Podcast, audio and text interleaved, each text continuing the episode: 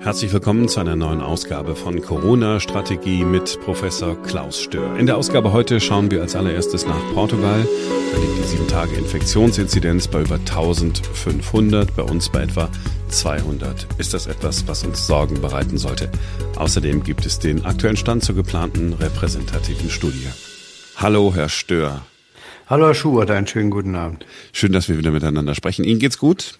Ja, es kann nicht besser sein. Ähm, der Sommer beginnt ja richtig jetzt für alle. Die Situation entspannt sich. Äh, es gibt die einen oder anderen Neuigkeiten aus Spanien, Portugal, Südafrika, Taiwan, äh, die eigentlich so reinpassen ins Bild. Aber insgesamt in Europa geht es genau in die richtige Richtung, wie vorhergesagt. Sommer, Entspannung, Freude, Ferien.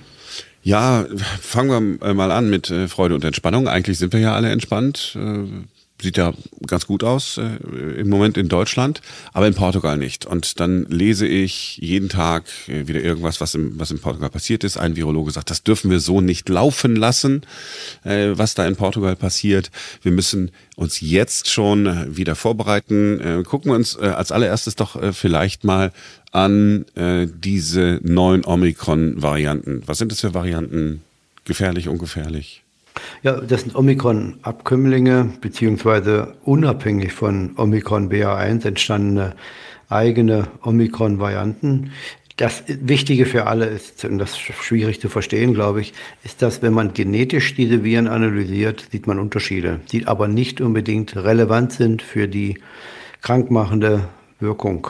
Das nennt man dann antigenetische Unterschiede. Genetisch hat es also zwei oder drei Aminosäuren an so einer Bindungsstelle ausgetauscht. Das bedeutet unter Umständen gar nichts für die ähm, Übertragungsfähigkeit, für die Altersgruppen, die betroffen sind, für Krankheitsverlauf, Inkubationszeit und so weiter. Aber es kann es bedeuten und deswegen muss man solche genetisch unterschiedlichen untersuchen. Und das Erste und Wichtigste ist zu sehen, gibt es Unterschiede im Krankheitsverlauf, gibt es stärkere Krankheitsverläufe. Und da haben die portugiesischen und auch die spanischen Gesundheitsbehörden Entwarnung gegeben. Die sehen eigentlich diese Schere immer weiter auseinanderlaufen mit sehr vielen Fällen, die BA5 verursacht, asymptomatisch milde Fälle und äh, einer sehr stabilen, ähm, nicht weit über das Sommermaß hinausgehenden Situation in den Hospitälern und Krankenhäusern.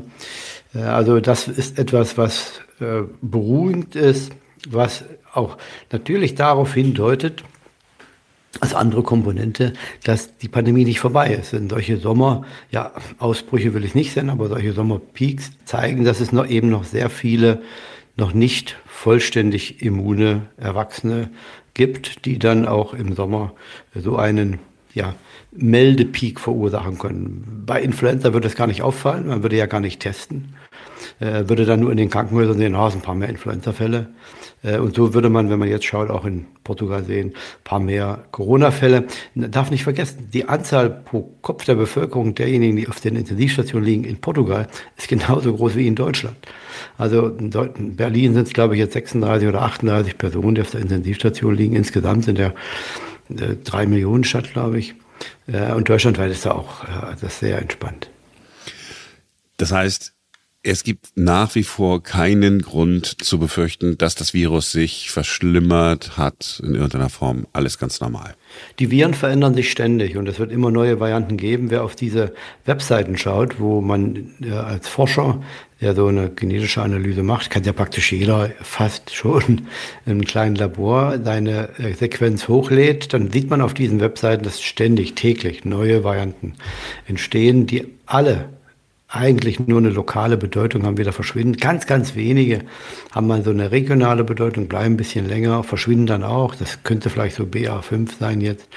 Und dann gibt es eine oder andere alle zwei, drei Jahre oder jetzt ein bisschen häufiger, dadurch, dass die Pandemie äh, noch neu ist, äh, die dann die alte Variante ersetzen und äh, solange noch keine gute Populationsimmunität da ist, auch dann zu, zu solchen rabiaten Ausbrüchen führen, wie, wie Delta das gemacht hat und davor die Varianten. Aber das wird jetzt immer weniger werden. Die Varianten ähm, entstehen. Sie sind äh, genetisch anders, aber antigenetisch unterscheiden sich alle, was wir sehen, äh, nur gering. Und äh, das ist also eine Nachricht, die wissenschaftlich interessant ist, aber für die Bekämpfung jetzt im Sommer Entscheidungsfindung äh, für den Herbst äh, irrelevant. Und wenn dann äh, ein, ein Virologe, ich weiß gar nicht, wer es war, es formuliert hat, wir dürfen diese Welle nicht laufen lassen in, in Portugal, äh, was mache ich da mit so einer Info? Dann denke ich ja gleich wieder, oh mein Gott, man darf es nicht laufen lassen. Das heißt, wir müssen sofort wieder Maßnahmen ergreifen. Mhm, das ist hochgradig naiv. Ähm, Entschuldigen Sie, dass ich da so ein bisschen äh, direkt bin, weil erstens, äh, man kann so eine Virus ja nicht stoppen. Das war in Wuhan schon klar, dass man das Virus in seiner weltweiten Ausbreitung nicht zurückhalten kann. Äh, wir können das nicht zulassen. Wenn das heißt, wir können Infektionen nicht zulassen, dann hat man nichts von Infektionserkrankungen, Seuchenhygiene, Populationsmedizin verstanden. Denn hier geht es ja nicht darum, Infektionen, die medizinisch irrelevant sind, zu verhindern, sondern hier geht es darum, die Krankheitslast zu reduzieren.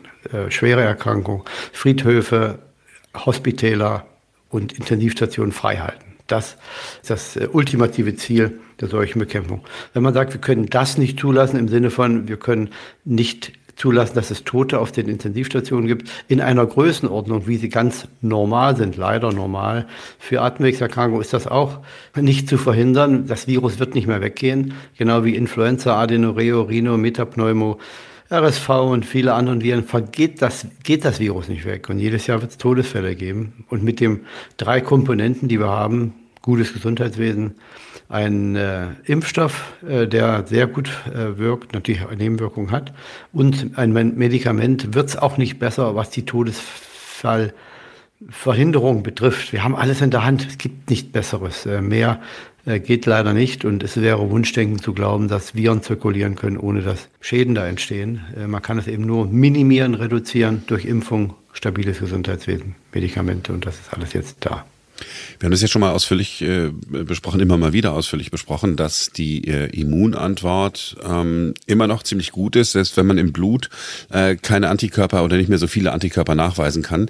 Ich frage das deswegen, weil viele mich gefragt haben, weil sie wissen, dass ich regelmäßig mit ihnen Kontakt habe, ähm, mich gefragt haben, was ist denn jetzt mit der Impfung? Und sag ich, ja, Klaus Stör hat gesagt, brauchst dich jetzt nicht impfen zu lassen. Wenn du eine vulnerable äh, Gruppe kennst oder so, erst Richtung Herbst. Ähm, das heißt, es ist tatsächlich so. Also wir, wir sind jetzt, wenn wir geimpft sind, äh, immer noch ein bisschen äh, geschützt und irgendwann kriegen wir es aber dann trotzdem und dann ist alles, alles normal sozusagen. Das ist eine Risikoabwägung. Äh, nehmen Sie meinen Sohn, der ist 36. Der hat sich im Herbst impfen lassen. Der wird höchstwahrscheinlich noch einige Antikörper haben, aber nicht viele. Er hat jetzt zwei Optionen. Er könnte sich jetzt nochmal impfen lassen und würde dann höchstwahrscheinlich, weil es die vierte Dosis ist, nur eine minimale Zunahme an Antikörper haben, einen etwas verbesserten Schutz, der dann sehr kurz anhalten würde. Gleichzeitig haben die, hat die Impfung natürlich Nebenwirkungen, Myokarditiden und so weiter. Das Risiko würde er dann eingehen. Die Alternative wäre, sich im Herbst impfen zu lassen. Im Herbst hat man frische Antikörper. Das Infektionsrisiko ist ja 10, 15, 20-fach höher als jetzt. Da kann man die Nebenwirkung schon in Kauf nehmen und geht mit frischen Antikörpern in einen Zeitraum, wo eben sehr wahrscheinlich die nächste Infektion passt. Also entweder jetzt impfen mit geringem Risiko, sich zu infizieren, ähm, aber mit den ganzen Nebenwirkungen, die so eine Impfung hat, mit schnell verschwindenden Antikörpern, oder lieber im Herbst, wenn es dann sowieso in die Saison geht und dann frisch und vorbereitet sein. Und das ist die Abwägung, die man jetzt treffen muss, wenn man jetzt äh, immunsupprimiert ist, wenn man eine Krebsoperation vor sich hat, äh, wenn man Medikamente nimmt, äh, wenn man eine bestimmte Immunerkrankung hat, dann kann man sagen, okay, die 10 Prozent äh, Verbesserung über wenige Wochen wären mir trotzdem wichtig, solange ich die Therapie mache. Dann sollte man sich jetzt natürlich auch impfen lassen. Natürlich hat das wieder das Risiko, dass man das Immunsystem erschöpft. Die fünfte Impfung kann unter Umständen dann zu keiner oder einer minimalen Immunantwort führen. Äh, das muss man eben alles abwägen und in der Gemengelage jetzt Impfungen zu empfehlen für die Allgemeinheit ist kontraindiziert weil der Infektionsdruck gering ist und weil man dann, falls man vulnerabel ist, sich lieber im Herbst kurz vor der Saison impfen lassen sollte. Auch wenn ich einen Portugal-Urlaub jetzt machen wollen würde. Ja, das ist ja, da gibt es ja kein anderes Infektionsrisiko als woanders. Ähm, ja, die, die Anzahl der Leute, die auf den Intensivstationen liegen, ist genauso groß wie in Deutschland. Und das betrifft die Urlauber und das betrifft die Einheimischen. Und das ist schon klar, dass wenn man nach Portugal fährt, eine höhere Chance hat, sich asymptomatisch noch einen Booster zu holen oder leicht zu erkranken, äh, weil die Infektion äh, in keinem anderen, außer, außer in Taiwan ist gegenwärtig die Inzidenz höher als in Portugal. Da wird man sich höchstwahrscheinlich infizieren, aber dass man dann schwer erkrankt, ist äh, eben sehr, sehr unwahrscheinlich. Die Daten belegen das relativ eindeutig. Kurz vor dem langen Pfingstwochenende saß ich im Zug, bin wieder ermahnt worden. Ich hatte die Maske nicht richtig auf. Ich saß allerdings im äh, Bordbistro, hatte gerade meine Cola ausgetrunken und habe dann am Handy rumgespielt. Und dann bin ich aufgefordert, meine Maske zu haben. Sag, ja, ich habe mhm. gerade eben die Cola ausgetragen, äh, ausgetrunken. Mhm. Nein, ich habe gesehen, Sie haben an Ihrem Handy rumgespielt. Also mhm. habe ich dann die Maske wieder aufgesetzt und äh, bin mhm. aus dem Zug ausgestiegen und dann bekam ich eine WhatsApp-Nachricht nach der anderen und alle haben gesagt, Hurra, endlich ist es soweit. Klaus Stör wird Mitglied des Sachverständigenausschusses. Jetzt wird alles gut. Ich habe es ja mal ein bisschen äh, vereinfacht äh, formuliert. Wird jetzt alles gut mit Ihnen im Sachverständigenausschuss? Ja, mit mir wird es nicht schlechter werden, hoffe ich mal. Äh, man darf nicht vergessen, der Sachverständigenrat ist eher kein exekutiv beratendes Gremium. Die Sachverständigenkommission, das sind Kollegen, die die Aufgabe bekommen haben, zur Hälfte rekrutiert vom Bundestag, die andere Hälfte von der Bundesregierung, die vergangenen Maßnahmen zu evaluieren. Es gibt ja eine rechtliche Grundlage dafür, Paragraph 5 im Infektionsschutzgesetz. Und die Aufgabe ist, nach hinten zu schauen und sagen, haben, hat Maskentagen denn was geholfen? Wenn ja, was? Wann ist es endlich vernünftig? Und Abstand halten, Quarantäne, Isolation, äh, Ausgangssperre, Grenzschließungen, also das ganze Spektrum 2G, 3G schaut man sich an, das Testen und dann ist die Frage, ist das effizient gewesen. Und dann kann man natürlich noch viel genauer fragen, ist es gesundheitsökonomisch vergleichbar mit anderen Interventionen, mit, mit Erkrankungen ähnlicher Genese oder ähnlichen Auswirkungen und dann, wie vergleicht sich das? Was, als es waren die Reaktionen also verhältnismäßig, war sie notwendig, war sie effizient? All das sollte man, das ist jetzt meine Meinung, evaluieren. Ähm, inwieweit das bis jetzt schon erfolgt ist, äh, ähm, die, das, das, Detailwissen habe ich nicht oder noch nicht. Man darf auch nicht vergessen, diese äh, Kommission tagt ja schon über viele Wochen und muss in den nächsten drei Wochen ihre Berichte abgeben. Da ist also sehr, sehr viel Arbeit schon geleistet worden. Äh, da wird man in den nächsten Tagen und Wochen die finale Lesung der Unterlagen vornehmen. Da hat man ja die Arbeit verteilt an die entsprechenden Kommissionsmitglieder, die dann einzelne Abschnitte dann geschrieben haben und dann in der Gruppe evaluiert man. Dann möchte ja das gemeinsam auch verabschieden. Also alle das steht noch aus und da darf man nicht vergessen, dass ich zu einem relativ ja, späten Zeitpunkt dazu stoße und ich äh, muss schauen, ob mein Beitrag hier auch noch sinnvoll ist, äh, denn da wurde schon viel Gehirnschmalz hineingesteckt. Es kann gut sein, dass ich das eine oder andere unterstütze äh, oder äh, anders sehe und da muss ich jetzt sehen, wie die Kommunikation, die Interaktion mit dem äh, Leiter der Gruppe und den Gruppenmitgliedern ist und äh, ob ich hier wirklich vernünftig mit agieren kann, mit der Intention natürlich für die Zukunft eine bessere Grundlage zu schaffen für die Entscheidung, welche Non-Pharmaceutical Interventions Sinn ergeben. Christian Drosten hat ja genau dieses Gremium, diesen Sachverständigenausschuss verlassen, unter anderem so ungefähr mit äh, der Begründung in, in meinen Worten, ja, die Zusammensetzung des Ausschusses, die ist überhaupt nicht geeignet, äh, um bis zum 30. Juni da einen wirklich fundierten Bericht äh, vorlegen zu können. Sehen Sie das ähnlich oder haben Sie Zweifel? Ja, es ging, glaube ich, um die Zusammensetzung, aber mehr wohl ähm, hat der Gesundheitsminister äh, gesagt, dass die Daten nicht vorliegen würden, dass diese Gruppe äh, auch analysieren könnte, ob die Maßnahmen effizient gewesen sind. Also dass man bei der Bewertung äh, gar nicht äh, vorankommt, weil gar nicht gemessen wurde, äh, inwieweit die Maßnahmen auch wirksam waren. Für mich wäre das eigentlich die Bankrotterklärung der Pandemie-Maßnahmen der Bundesregierung. Ähm, natürlich muss man zu Anfang der Pandemie auch reagieren, ohne dass man Evidenz hat, dass man auch nicht durchgerechnet hat unter Umständen, welche Vorteile, Nachteile, Nebenwirkungen solche Maßnahmen haben. Aber im Laufe der Pandemie wurden ja auch viele Entscheidungen gefällt. Und wenn tatsächlich nach den Umsetzung der Maßnahmen keine Daten vorliegen, heißt das also, dass auch während der Evaluierung, welche Maßnahmen nun sinnvoll wären, bei der Auswahl der Maßnahmen, bei der Selektion, auch gar keine Daten vorlagen und nicht verwendet wurden. Man hat also offensichtlich, wenn das so stimmt, äh, dass eben keine Daten jetzt da sind zu evaluieren, auch bei der Entscheidung, welche Maßnahmen dann ergriffen werden, evidenzbefreit, ohne Zahlen und Fakten agiert, rein emotional. Das wäre natürlich katastrophal, wenn das so wäre. Äh, das war das eigentlich, was mir aufgestoßen ist, als ich gehört habe, dass der Gesundheitsminister sagt, dass man in diesem Jahr eigentlich diesen Bericht gar nicht schreiben kann. Sie haben äh, vor einigen Wochen uns auch berichtet, dass äh, Sie zusammen mit anderen ähm, ja eine repräsentative Studie auf den Weg bringen wollen. Gibt es da was Neues? Gibt es da einen aktuellen Stand? Ja, es gibt natürlich sehr viele. Wir sind ja nicht die einzigen Schlauen, die sowas äh, vernünftig finden. Ähm, es gibt Anfragen jetzt auch von Mitgliedern des Bundestages an die Bundesregierung, an die das Gesundheitsministerium. Herr Kubicki hat gerade so eine Anfrage gestellt und gefragt, warum gibt es keine Seroprävalenzstudie? Und die Antwort vom Bundesgesundheitsministerium war, ähm, weil es keine Korrelation des Schutzes gibt. Also man kann, kann nicht sagen, wenn jemand keine Antikörper hat, ob er geschützt ist und wenn er Antikörper hat, zu welchem Grade. Das ist natürlich Humbug. Äh, bei so einer Studie geht es ja vor allen Dingen darum, zu sehen, oder geht es nicht darum zu sehen, wie hoch die Antikörpertiters einzeln sind, sondern in welcher Altersgruppe eine Immunlücke existiert. Also wo ist die Altersgruppe, vielleicht auch die Region in Deutschland, wo besonders viele Menschen keine Immunantwort nachweisen können. Und die Antikörper existieren ja weiter. Es ist ja nicht so, dass irgendwie völlig verschwinden. Man kann immer nachweisen, ob er jemals infiziert war. Wann das gewesen ist, kann man nicht sagen. Oder wann, dass er geimpft war, aber wann der, die Person geimpft wurde, kann man nicht sagen.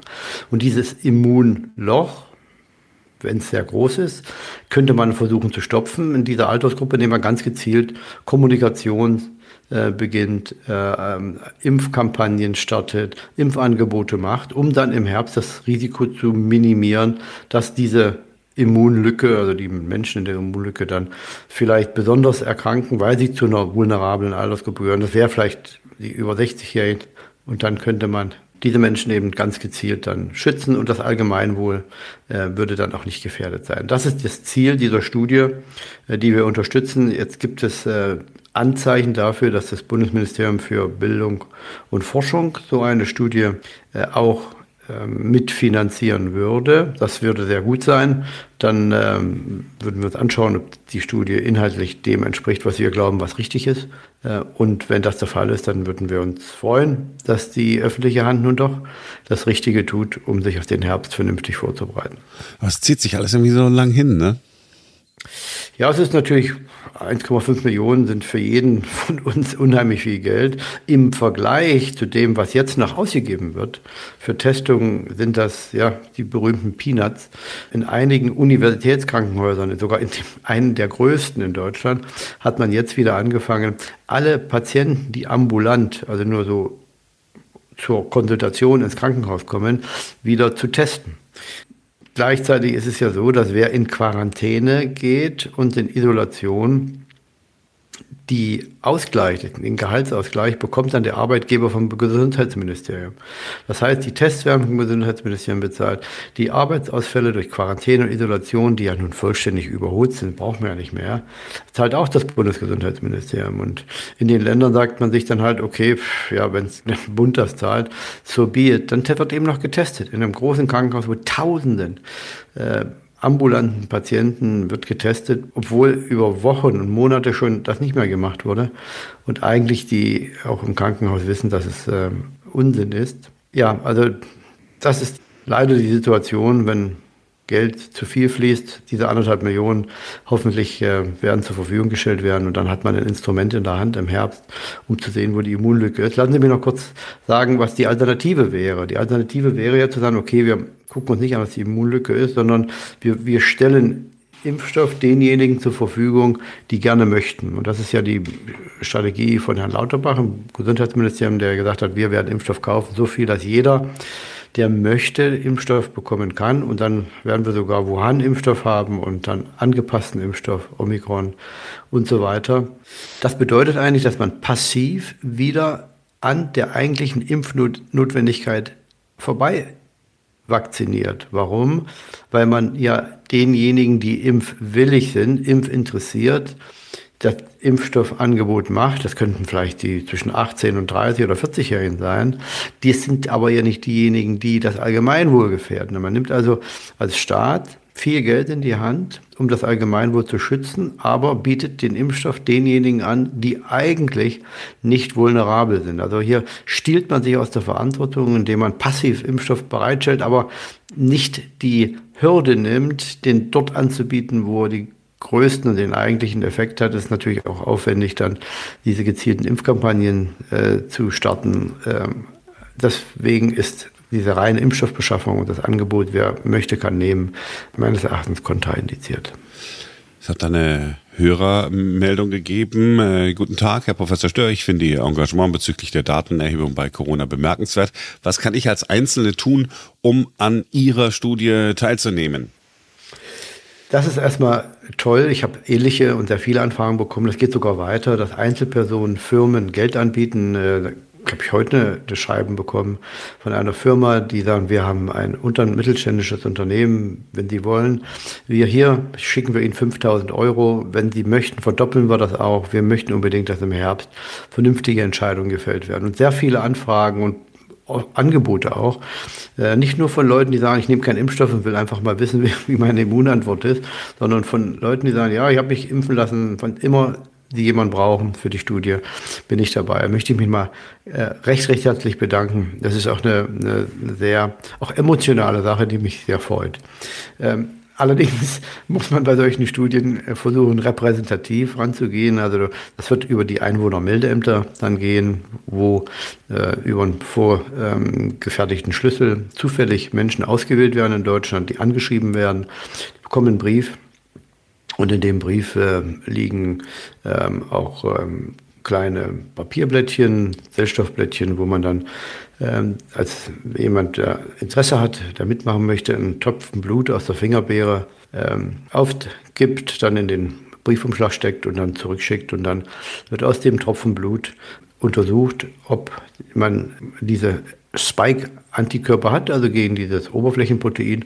Und wer das hat, der kann geimpft sein oder infiziert. Und dann guckt man nochmal nach, ob dieses Nukleoprotein äh, auch diese Antikörper dagegen vorhanden sind. Und, und das haben dann nur diejenigen, die äh, infiziert waren. Und da kann man dann sehen, äh, wer wurde ähm, infiziert, wer nur immunisiert, nur in Anführungsstrichen, äh, wer hat noch gar nichts. Und dann kann man altersgruppenspezifisch das untersuchen. Also danke für die Angebote, aber wir müssen einen anderen Prozess hier wählen, der dann auch äh, unabhängig ist, repräsentativ äh, und der dann natürlich auch in kürzester Zeit zu den Analysen, die die Analysen ermöglicht, die wir dann brauchen im Juli, um die, um den Herbst vorzubereiten.